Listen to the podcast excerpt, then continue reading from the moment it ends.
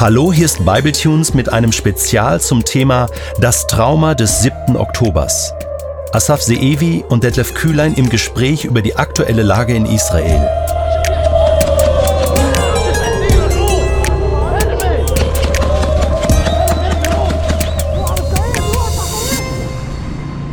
Herzlich willkommen zu einer weiteren Episode Updates aus Israel. Heute mit mir wieder im Studio Asaf Seevi. Asaf, herzlich willkommen. Danke, dass du dir Woche für Woche die Zeit nimmst und uns mit hineinnimmst äh, in die Situation in Israel. Jetzt am Sonntag waren es 100 Tage seit dem 7. Oktober. Äh, ein trauriges Jubiläum, äh, 100 Tage und äh, immer noch äh, ist Krieg, immer noch sind 136 äh, Geiseln in Gefangenschaft. Äh, und, und du sagtest letzte Woche, dass äh, viele von ihnen wahrscheinlich auch nicht mehr leben. Man weiß es nicht genau. Äh, es ist immer noch Raketenbeschuss aus dem Gazastreifen, war heute wieder zu lesen äh, in deutschen Zeitungen.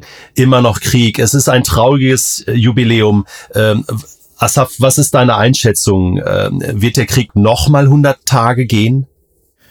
Äh, Nochmal 100 Tage weiß ich nicht. Ich kann mich jetzt nicht auf eine Zahl festlegen. Aber ähm, die Kriegsstufen sind unterschiedlich und darüber haben wir äh, letzte Woche gesprochen.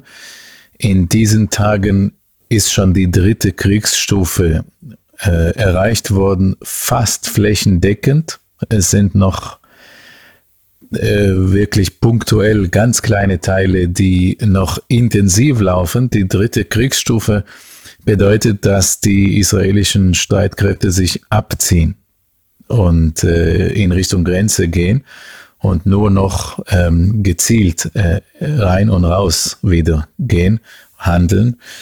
Ähm, das ist auch, was ähm, jetzt passiert ist mit dem Raketenbeschuss. 25 Raketen kamen aus, konkret gesagt, aus El Burej. Das ist ein Flüchtlingslager im zentralen Gazastreifen, äh, kurz nach dem Abzug der Israelis. Ähm, da weiß man nicht recht, ähm, hat man das vorher nicht entdeckt, hatten sie da noch Reserven oder konnten sie doch irgendwie unterirdisch hinein? Das ist nicht klar und bestimmt nicht der Öffentlichkeit. Das zeigt aber schon die Komplexität. Ähm, mit Sicherheit wird es länger als weitere 100 Tage andauern, bis man komplett entwarnen kann. Aber die intensive Kriegsphase, das ist eine Frage von wenigen Tagen. Kommen wir zum äh, wöchentlichen Update. Ähm, Asaf, äh, was gibt es zu berichten vom aktuellen Kriegsstand? Ja, ich denke, die wichtigste Botschaft ist, dass die, äh, wir von einem intensiven zu einem extensiven Krieg übergehen. Unter den äh, Entführungen, da gibt es äh, keine, keine richtige Bewegung und äh, wenn dann eine traurige. Äh, du sagtest eben, ähm, mehrere der Entführten sind tot. Es wird nicht vermutet, sondern es gibt konkrete Infos über 28. 28 sind bestätigt tot und von diesen, das ist ein Unterschied von zwei zur letzten Episode. Zwei wurden gestern vor Kameras äh, mit, mit einer Filmmitteilung nachher hingerichtet, exekutiert, nachdem sie gequält wurden. In Israel haben alle Medien verweigert, diese Filme auszustrahlen, aber wer sich auf die Suche gemacht hat, äh, der kann sie sehen. Ein Tag vorher haben sie äh, Videos, Sprachvideos von drei Entführten ähm, publiziert.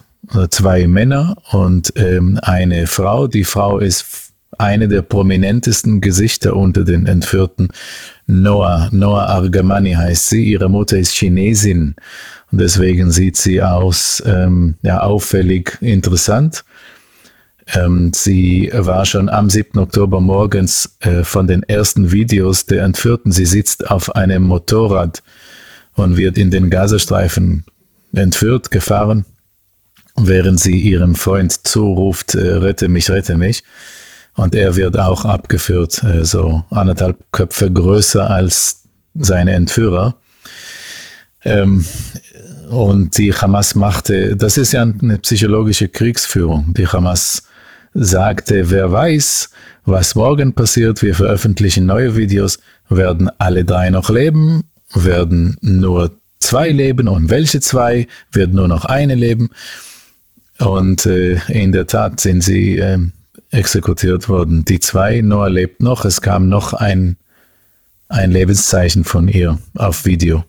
Das ist, das ist natürlich das äh, Horrorszenario, oder was du schilderst, womit man rechnen musste, dass die Hamas so vorgehen wird, äh, mit äh, der weiteren Tötung von Geiseln zu drohen. Ähm, gibt es da, äh, was uns natürlich interessiert als Hörerinnen und Hörer, äh, es gab ja mal Verhandlungen, es wurden auch Geiseln freigelassen. Das ist alles vom Tisch oder gibt es da nochmal Möglichkeiten? Was denkst du? Ähm, heute, seit heute spricht man wieder über Bemühungen. Die Infos kamen aus den USA. Es gibt erneute Bemühungen über eine ernsthafte ähm, Vereinbarung zur Freilassung.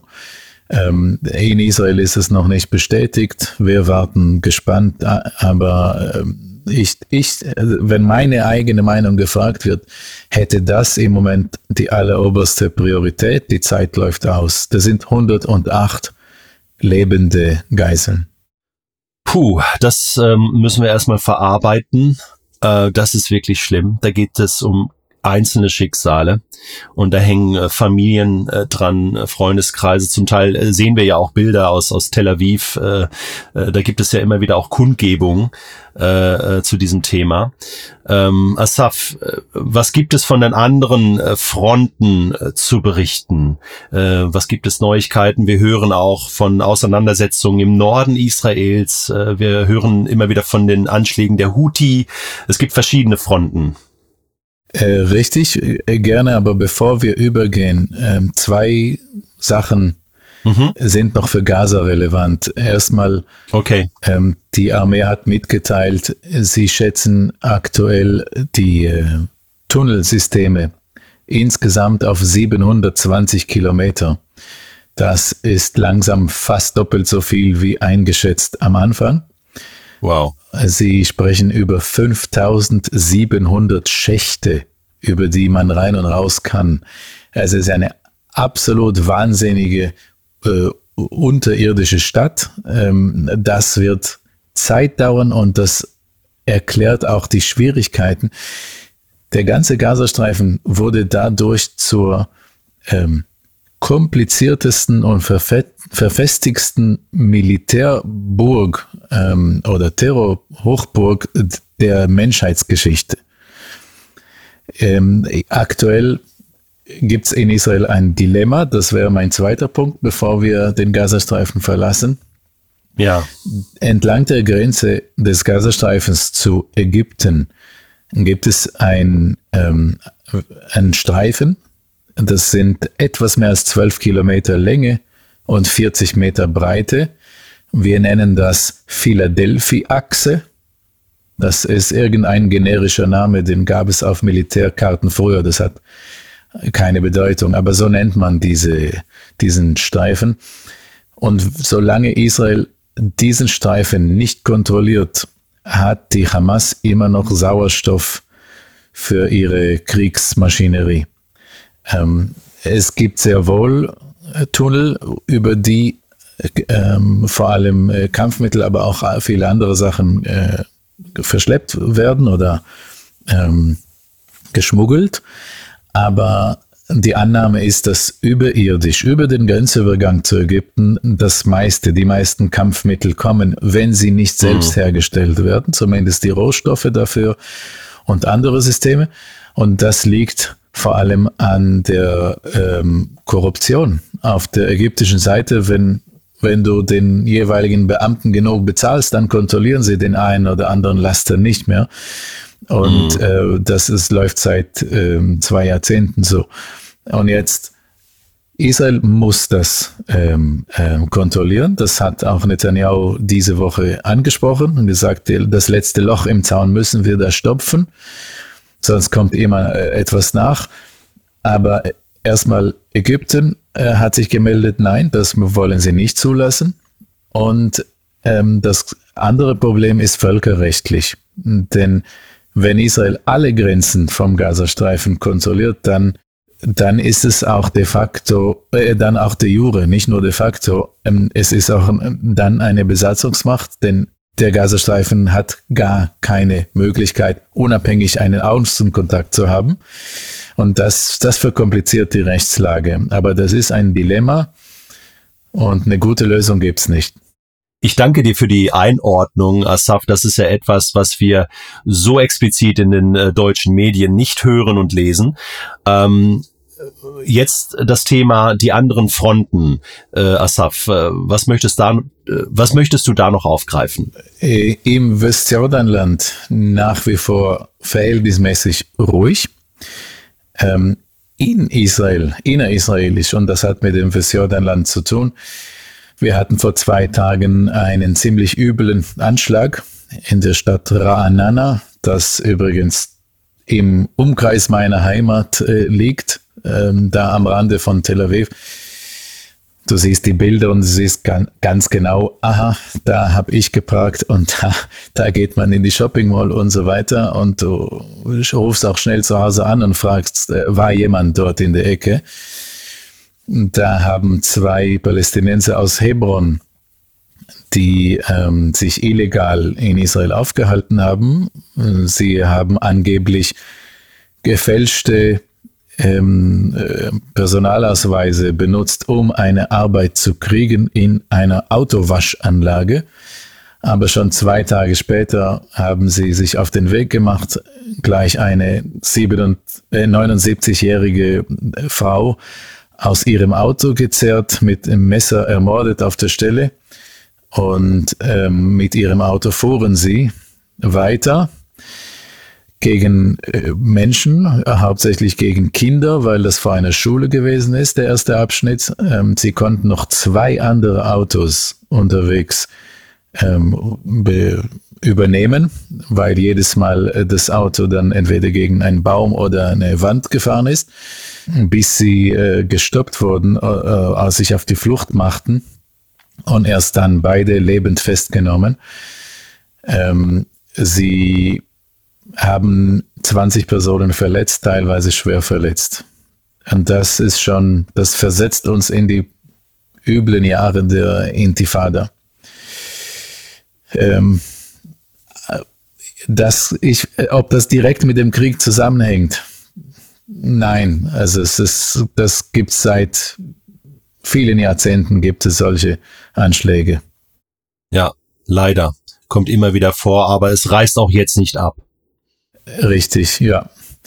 Im äh, Libanon, im Libanon läuft äh, der Status quo weiter, ein gegenseitiger Beschuss. Äh, Israel greift auch immer tiefer an. Und in dieser Nacht auf heute gab es eine große Übung, ein Manöver auf der israelischen Seite. Und der oberste Befehlshaber im Norden äh, hat äh, der Presse mitgeteilt, wir sind auch heute Nacht bereit, wenn ein Befehl kommt, können wir sofort mit einem umfassenden Krieg im ganzen Libanon starten. Hm. Ähm, es, ob das zur Abschreckung dient oder eine äh, Feststellung, wahrscheinlich beides. Ja. Im Roten Meer. Wie, ja, ja Entschuldigung. Mhm. Ja, äh, genau. Wie, wie, wie schätzt du das ein? Also wie, äh, äh, man, man hört ja schon, dass, äh, dass man äh, im Libanon eher zurückhaltend ist äh, mit Angriffen auf Israel. Aber äh, ja, wie schätzt du das ein? Wie, äh, wie hoch ist das Risiko, dass es da wirklich losgeht? Etwas muss geschehen. Ähm, das äh, sagen wir seit von Anfang an in allen Episoden hier bei uns. Bevor die 61.000 Israelis im Norden entlang der Grenze zurück in ihre Häuser können, muss etwas passieren. Wir können nicht zur Situation vom 6. Oktober zurück. Das ist untragbar. Entweder findet man, äh, findet die Hisbollah einen Ausweg zumindest mit ihrer Eliteeinheit der Mörder, die Raduan-Kraft, 8500 Kämpfer, entweder ziehen sie sie ab, zurück, ähm, tiefer, oder ähm, es gibt einen Krieg. Eins von beiden. Was anderes wird es nicht geben. Ja. Also, das äh, ist da auf äh, Messers Schneide. Jetzt hattest du schon äh, äh, angedeutet, äh, Houthi, Rotes Meer. Ja, da, äh, so wie wir auch ähm, in, in unseren Episoden immer im Voraus eingeschätzt haben, so äh, läuft es. Jetzt laufen ja die ähm, Initiativangriffe der ähm, alliierten Mächte, dort angeführt von den USA und Großbritannien. Und sie greifen auch im jemenitischen äh, Binnenland an. Ähm, das wird wahrscheinlich, da wird der Umfang wahrscheinlich noch wachsen. Jetzt war natürlich in den vergangenen Tagen von einer neuen Front äh, zu lesen, mit dem Israel sich auseinandersetzen muss, äh, nämlich in Den Haag. Äh, Südafrika hat dort einen Antrag gestellt und Israel musste reagieren. Wie nimmst du das wahr? Äh, wie du sagst, zu Recht ist es eine neue Front. Diese Front beschäftigt dann die Israelis nicht weniger als die geografischen Fronten. Ähm, das ist auch nicht schädlicher oder weniger schädlich ähm, als, als eine richtige militärische Front. Dass ausgerechnet Südafrika die Klage einreichte, ist absolut keine Überraschung. Jede Nation schaut ja über ihre eigene Brille oder durch die eigene Brille auf die Welt und die ähm, heutige südafrikanische Regierung, ähm, sie sieht natürlich ein Apartheid und identifiziert sich auch mit dem palästinensischen Streit. Das hängt mit der südafrikanischen Geschichte eng zusammen schon äh, vor Mandelas Freilassung vor 30 Jahren. Für Israel natürlich äh, eine schwierige Sache. Einerseits ist es rechtlich gesehen klar, es gibt hier keinen Case. Das wird es ist, wird nicht möglich sein, Israel für einen Genozid schuldig zu erklären. Da sind, ähm, jetzt lass uns mal einen kurzen äh, rechtlichen Exkurs machen. Um einen Genozid nachzuweisen, da muss man nicht ein ganzes Volk ausrotten. Man muss ähm, auch Hauptsache, es reicht, wenn man auch nur die Bedingungen für ein Massensterben schafft in einem bestimmten Territorium. Da gilt es auch schon als Genozid. Und da könnte man argumentieren, ja, Israel erschwert die Lebensbedingungen im Gazastreifen so sehr, dass das am Ende die Absicht ist. Aber es kommt genau darauf an. Das nicht weniger wichtige Kriterium ist die Absicht. Es muss eine Absicht bestehen, Massen dort umzubringen zu ihrem Tod zu führen. Und da kann Israel natürlich äh, von Anfang an beweisen, dass alles getan wurde, damit eben das nicht passiert. Und äh, die Absichtserklärung war deutlich immer wieder. Am Ende kommt es auf das Handeln an und auch auf den Umfang ähm, äh, vom Sterben. Da, da wird Südafrika kein Case haben. Aber es reicht, wenn man schon, ähm, wenn Israel auf der Anklagebank sitzt und sich rechtfertigen muss und verteidigen muss. Stell dir vor, was passiert, wenn ein paar Länder sagen, ja, hm, das ähm, äh, ist im Moment zu heikel und das müssen auch nicht mal Staaten sein, es können auch Firmen sein, die sagen, na, im Moment liefern wir zum Beispiel kriegsrelevante Systeme nicht mehr nach Israel, bis das geklärt ist. Aber es kann ja Jahre dauern, so ein Prozess. Eben. Ja das, äh, das ist schon, äh, ähm, äh, Israel hat da die Wahl zwischen schlecht und schlimm. Und darum hat sich auch Israel entschieden, ja, wir schicken dort, ähm, wir nehmen teil, wir schicken auch einen Richter hin, wir äh, organisieren die Verteidigung ähm, und werden mitmachen, damit das nicht, äh, damit es nur schlecht wird und nicht schlimm. Ja. Da steht ja jetzt noch ein Urteil aus, soweit ich weiß. Wir müssen das weiter beobachten, wie sich das entwickelt. Aber eben, es ist ein, wirklich eine weitere Front, äh, mit der man sich auseinandersetzen muss. Da hat man gar keine äh, andere Wahl. Und da äh, können wir gespannt sein, ähm, ja, wie sich das weiterentwickeln wird. Es äh, ist wirklich an allen Fronten nicht einfach. Ähm, Asaf, was denkst du, können wir das Update hier abschließen und zu unserem heutigen Vertiefungsthema kommen? Ja, sicher. Ähm, wir haben noch über ein zivilgesellschaftliches Thema. Ähm, normalerweise sprechen wir, da will ich nur äh, an okay. einem Punkt etwas reinbringen. Und zwar mhm. macht sich der Krieg äh, wirtschaftlich bemerkbar. So, vielleicht könnte man das sogar als eine weitere Front ähm, noch eine Front. ja, nicht wirklich, aber Krieg ist teuer. Und ähm, das Militär hat äh, die Regierung um die Erhöhung vom Budget äh, gebeten. Es ist natürlich verständlich. Schon alleine die, äh, nicht nur die Munition und Bomben, die kosten einfach viel Geld. Ähm, das ist äh, das Ganze drumherum, die äh, ja. Löhne für die Reservisten und so weiter, das sind ja immense ja, Höhen. Wahnsinn. Und damit wir eine ja. Vorstellung haben, habe ich das in Euro umgerechnet. Das Militärbudget beträgt normalerweise 16 Milliarden Euro im Jahr. Mhm. Und äh, für 2024 hat es, soll es weitere drei, um weitere 13 Milliarden ansteigen, also fast das Doppelte nochmal.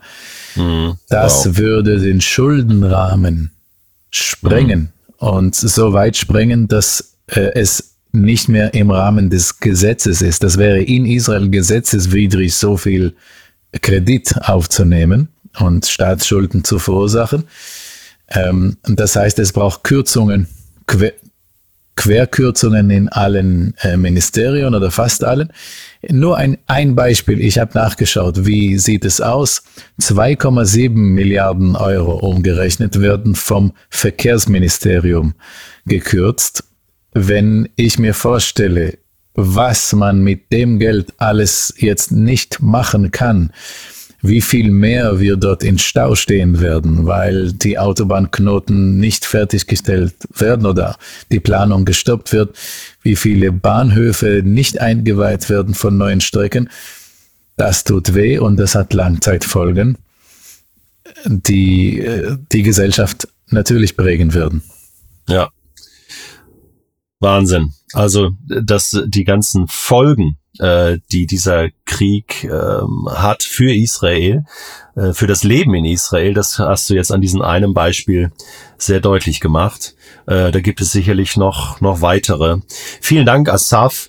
Ähm, wir haben oder du hast äh, für äh, die heutige Episode ein spannendes Thema vorgeschlagen, ähm, die islamische Herrschaftstheologie. Äh, das hört sich sehr interessant an. Wir haben, ich glaube, es war in der äh, zweiten Episode ähm, äh, über das Thema gesprochen, über die, die Wurzeln des islamischen Terrors. Da hast du uns schon mal ein äh, Bild skizziert, woher kommt das alles, das Denken, äh, wie, ähm, wie, wie kommt es zu diesen ähm, Überzeugungen des, des Terrors. Und ich glaube, du möchtest jetzt äh, heute da noch mal ein bisschen tiefer reingehen äh, und ähm, finde das ähm, ein sehr, sehr spannendes Thema. Und lass uns doch mal direkt einsteigen. Ähm, ich als Laie würde jetzt sagen, okay, ähm, ähm, zu einem äh, zu einer islamischen Theologie äh, gehört für mich auf alle Fälle der Koran. Und im Koran ähm, hast du alle wichtigen Aussagen äh, über, über Allah, über, über Gott, Gottesbild. Äh, das ist äh, das wichtigste Buch, das sind die wichtigsten Informationen.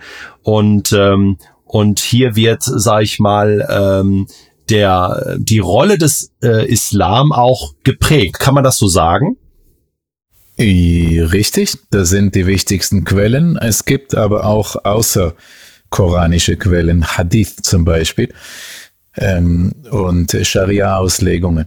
Aber wir sollten, denke ich, die Unterschiede kennen, die theologischen Unterschiede, die Perspektiven und vor allem ähm, äh, die islamische noch besser. Ähm, wenn wir das vergleichen, bei uns Juden und im Christentum ist es übernommen worden, spielt die Chronologie eine wichtige Rolle, die Hauptrolle sogar. Äh, Christen nennen das Heilsplan. Die Juden sprechen von der Erlösung, das ist dasselbe. Ähm, Juden sagen ja, erst waren wir da, dann, dann kamen die Christen und der Islam kam später und alles, was nach uns kam, ist für uns nicht relevant. Der Islam ähm, sieht es anders. Für ihn kommen alle drei Religionen, aber auch alle Propheten, inklusive Jesus, der für sie ein Prophet ist, und Mohammed, und der Heilige Koran, die kommen alle aus einer Quelle, alle aus der göttlichen Quelle. Sie sprechen auch von der verborgenen Tafel. Auf Arabisch heißt es El-Luch El-Mahfuz. Und dort sollte wohl Gottes Plan schon im Voraus alles aufgeschrieben sein, aber wir können das nicht lesen, weil wir nicht wissen, wo das ist. Es ist ja verborgen. Das ist die islamische Vorstellung.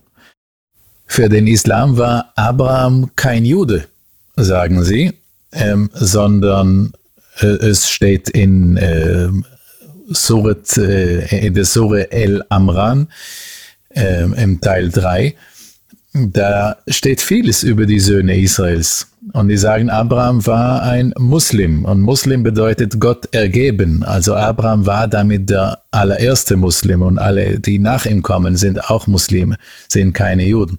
Aber ich würde sagen, Asaf, äh, ähm, Abraham, also aus meiner Perspektive, war er weder Jude noch Muslim, sondern einfach Semit. Er war ein, äh, ein äh, Nachkomme von Sem. Oder wie, wie schätzt du das? Ist ein? auch richtig, ja. ist auch richtig. Da, ja. Als Abraham lebte, gab es weder eine Torah noch genau. Juden. Das ist richtig.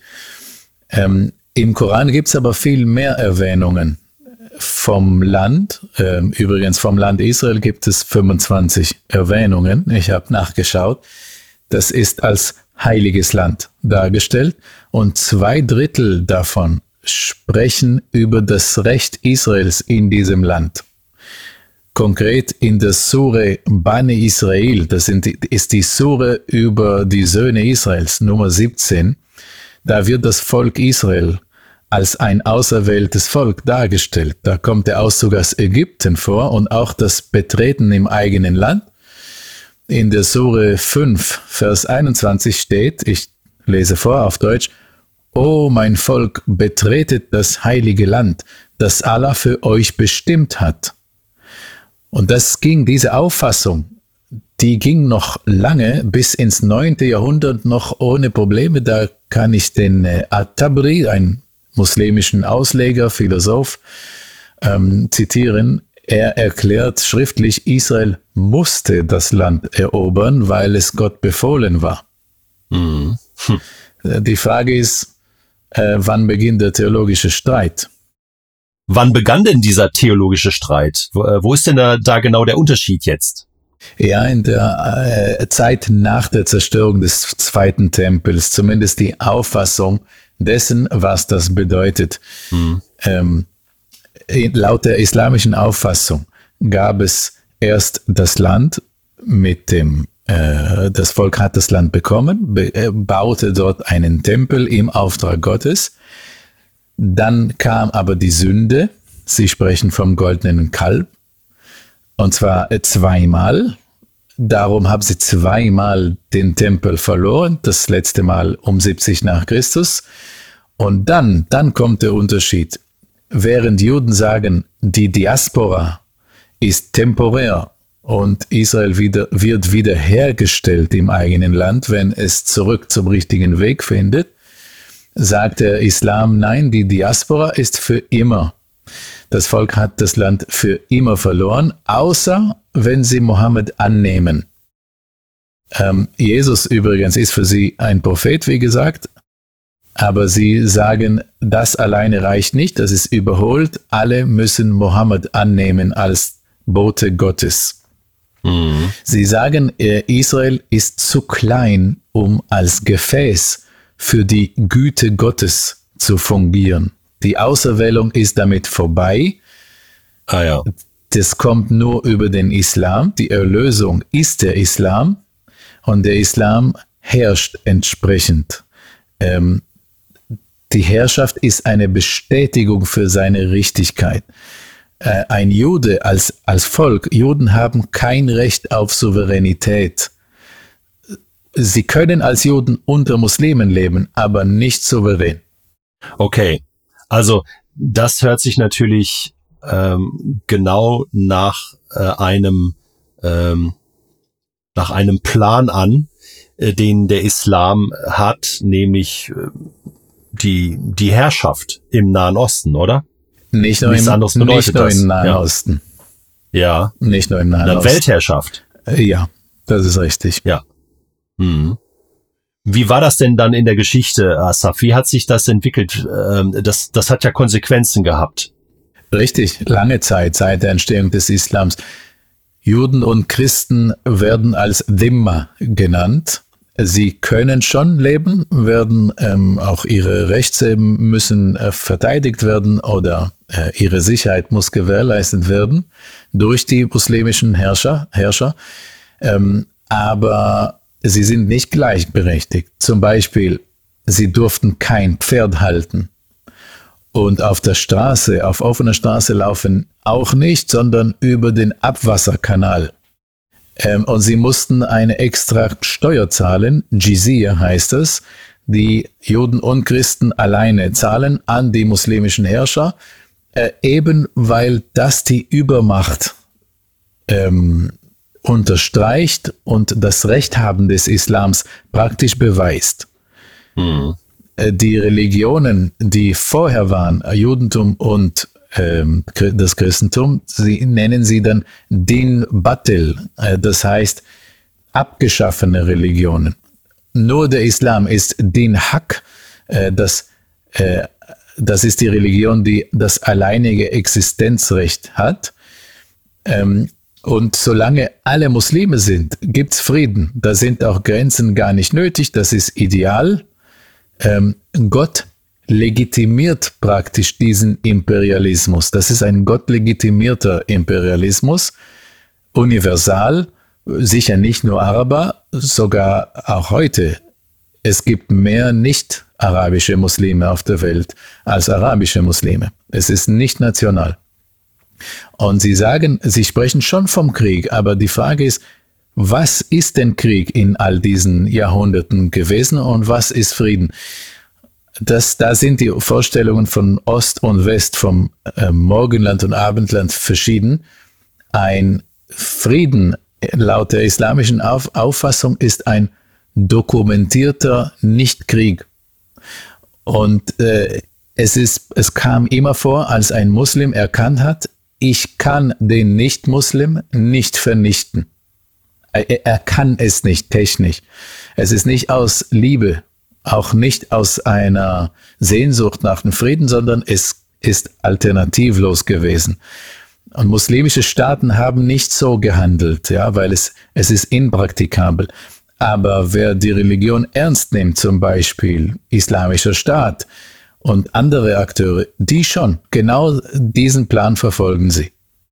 Ja, eben jetzt bist du schon an diesem Punkt, äh, das war ja jetzt nicht nur ein theologischer Streit, äh, Punkt, sondern oder eine theologische Überzeugung im Islam, sondern das hatte ja auch physische Auswirkungen, oder? Äh, ja, natürlich, ja. Ähm, eine Art muslimische Weltordnung. Und da muss man auch in der Zeit zurückreisen. Mohammed hatte einen Lehrer, der hieß Kab, er war Jude.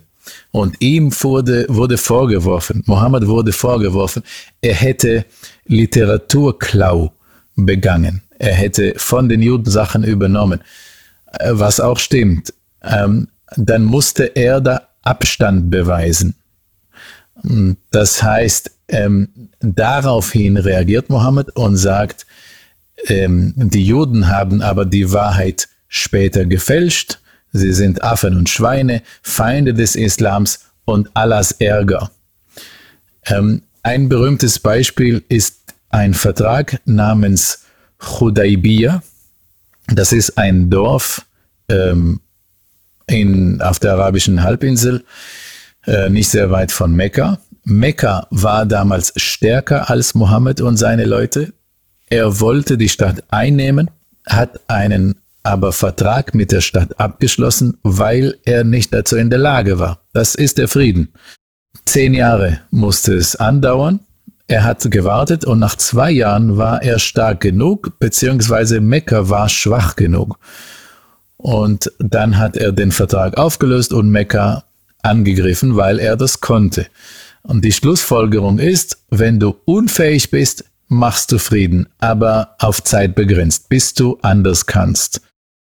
Ähm, das ähm, hat selbst Anwar Sadat der ägyptische Staatschef, der mit Israel den Frieden in den 70ern unterschrieben hat, den Friedensvertrag, auch er hat es so angedeutet, so ausgelegt und ganz klar hat Yasser Arafat gesagt, es ist temporär.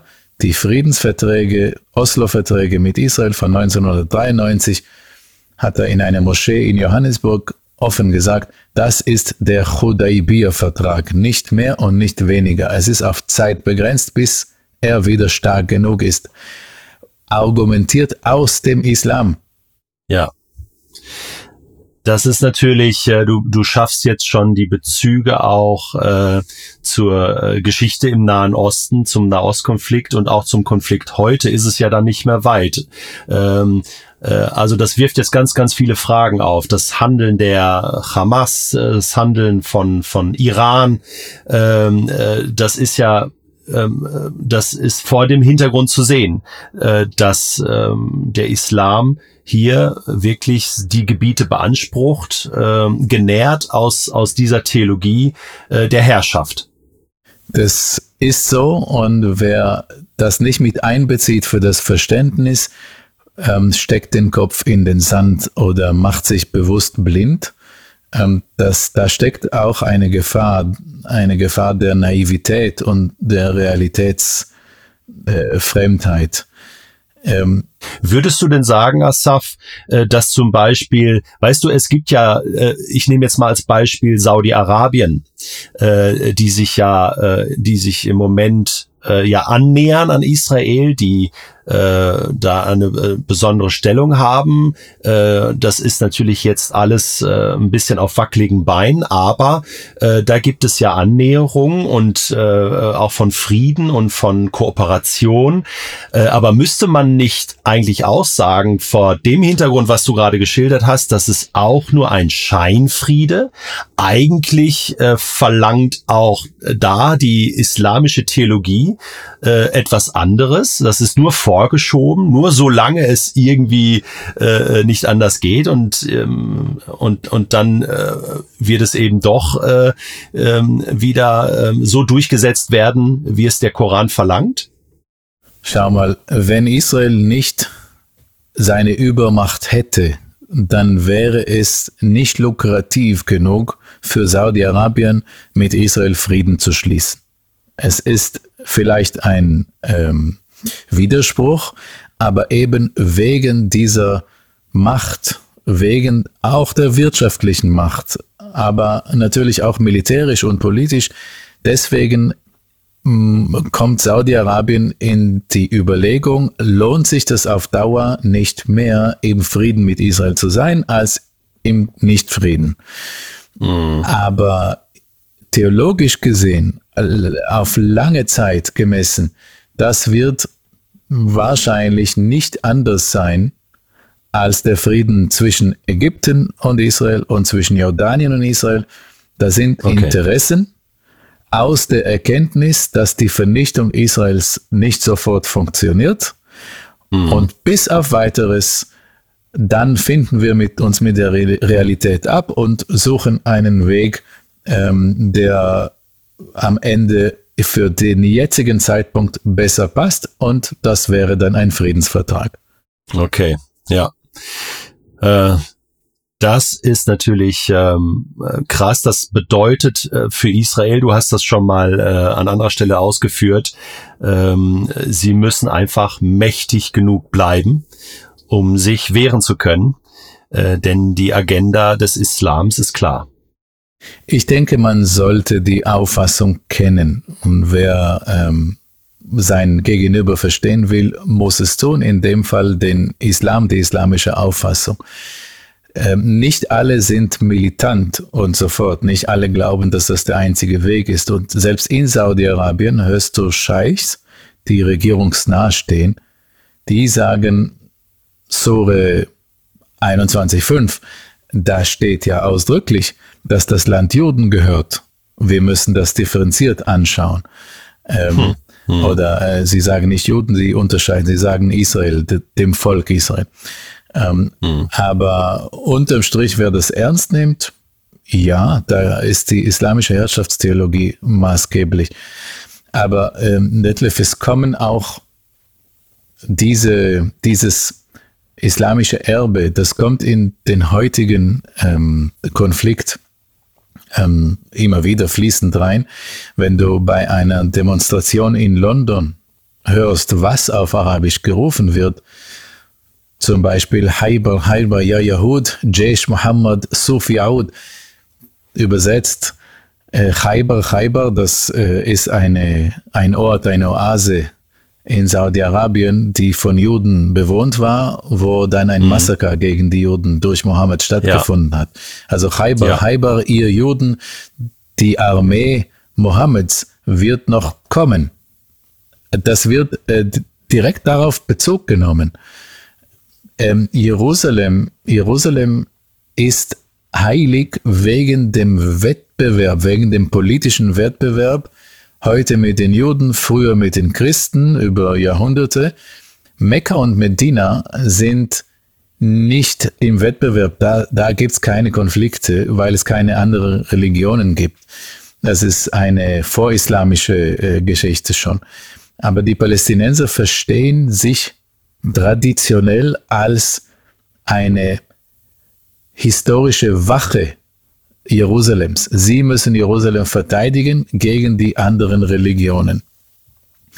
Ähm, sie unterscheiden übrigens auch äh, Al-Yahud, das sind die echten Juden von heute, sind aber nicht gleich, sagen sie, mit Bane Israel, mit den mythologischen Söhnen, Kinder Israels, die im Koran stehen. So, so lösen sie die Problematik ja. Warum dürfen dann Juden nicht wohnen, wenn das Israel, Israel früher gehörte, laut dem Koran.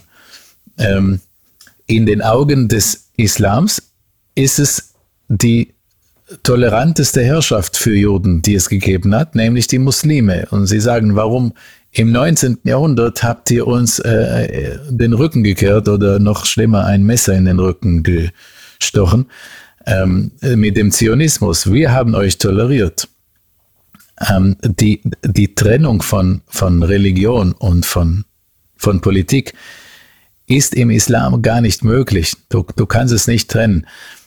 Und letzten Endes, wenn wir ähm, das vielleicht mit einem Wettbewerb, mit einem Kampfsport vergleichen, für die jüdische Seite ist Gott ähm, ein vielleicht ein Spieler auf der Bank, oder der Trainer oder er ist in den Herzen der Spieler, aber nicht, er führt nicht das Spiel. Aber für, für den Islam, für den radikalen politischen Islam, für die Hamas, ist Allah der einzige Spieler. Er hat die Seelen gekauft und sie sterben nicht. Ähm, sie sprechen von, von dem Sabr auf Arabisch. Das ist eine Leidensbereitschaft auf Zeit. Ja, wir, sie sagen, wir haben das. Wir können in Tunneln, in Lagern ja 100 Jahre sitzen. Wir werden Flüchtlinge sein, aber Allah ist, er führt eigentlich den Krieg. Äh, um das Ganze jetzt nochmal äh, zuzuspitzen, Asaf, äh, auf die Frage, äh, gibt es eine Lösung im Nahostkonflikt, also Zwei-Staaten-Lösung, gibt es ein Miteinander, ein Nebeneinander von Juden äh, und, und Palästinensern, jetzt mal wirklich zugespitzt, äh, ähm, das scheint ja vor dem Hintergrund fast unmöglich. Wenn man so eine Ziellinie sich vorstellt, äh, da kommen wir gleich an mit einer Lösung, dann ist man im Nahen Osten falsch. Ähm, da wird es mit einer anderen, anders geprägten Zivilisation gearbeitet auf der muslimischen Seite.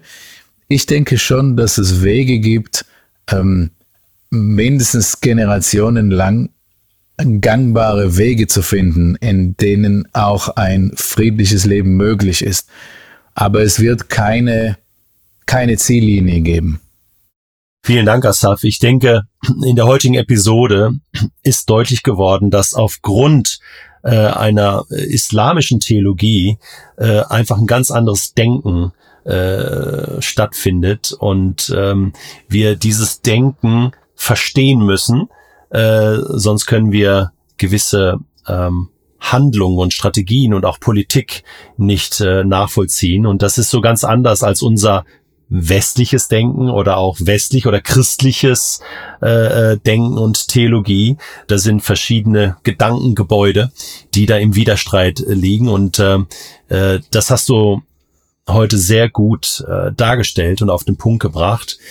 Ähm, wir hatten noch überlegt, äh, ob wir auf eine Hörerfrage eingehen aber haben uns entschieden, dass wir das heute aufgrund der Zeit äh, äh, skippen und dafür nächste Mal, äh, nächste Woche ausführlicher machen äh, und dort einige Begriffsklärungen ähm, äh, machen werden.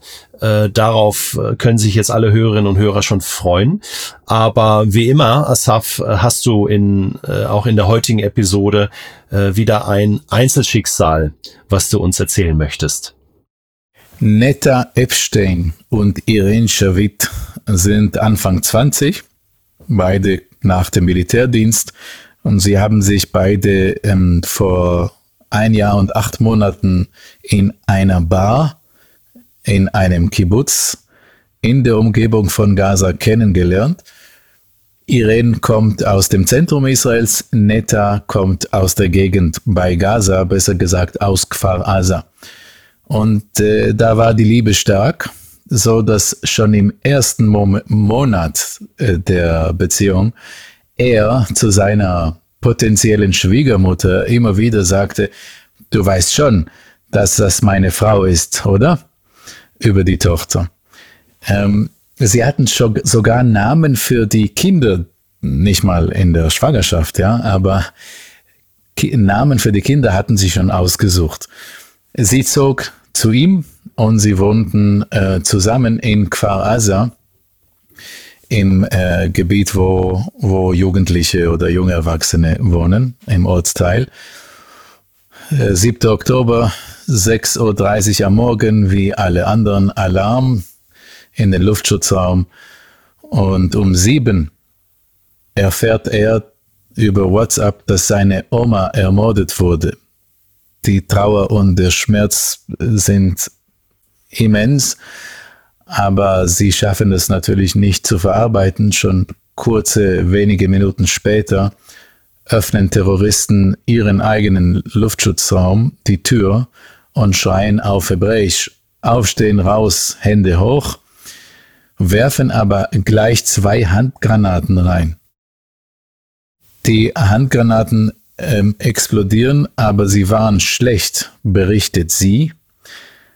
Die dritte war schon, ähm, stellte eine Gefahr dar und da muss man wissen, er, Netta, war im Militär in einer Einheit, die das trainiert hat. Er, fast instinktiv ist er auf die Handgranate gesprungen, während er schreit, Rimon, Rimon heißt Handgranate. Das muss man im Militär machen, wenn man das übt. Und die explodierte. Während er in der Luft war, auf dem Weg zur Handgranate, ist er erschossen worden von den Terroristen. Äh, nach der Explosion liegt er tot auf dem Boden. Die Terroristen haben ein paar Schritte zurückgemacht, sind im Wohnzimmer und sie wussten nicht, dass Irene drin ist.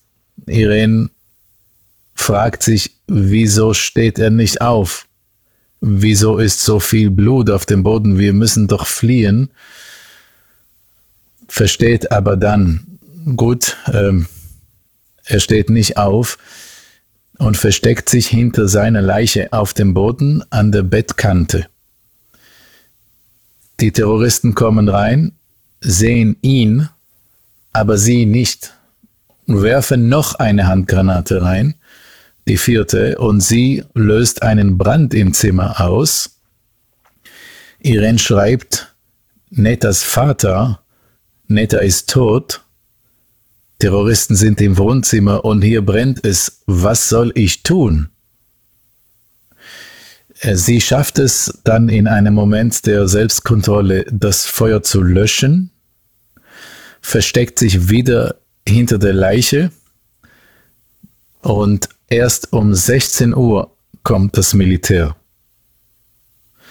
Sie macht sich Vorwürfe bei der Evakuierung. Warum habe ich nicht mehr getan? er hat mehr getan, als er tun konnte. Vielleicht wäre er jetzt am Leben. Sie sagt, sie versteht es, dass er tot ist, aber sie verinnerlicht es bis jetzt nicht. Sie hofft immer wieder, dass er durch die Tür kommt und sagt, Verarschung, falsch, ich bin doch da. An seiner Beerdigung hat sie gefragt, kann ich zu dir kommen?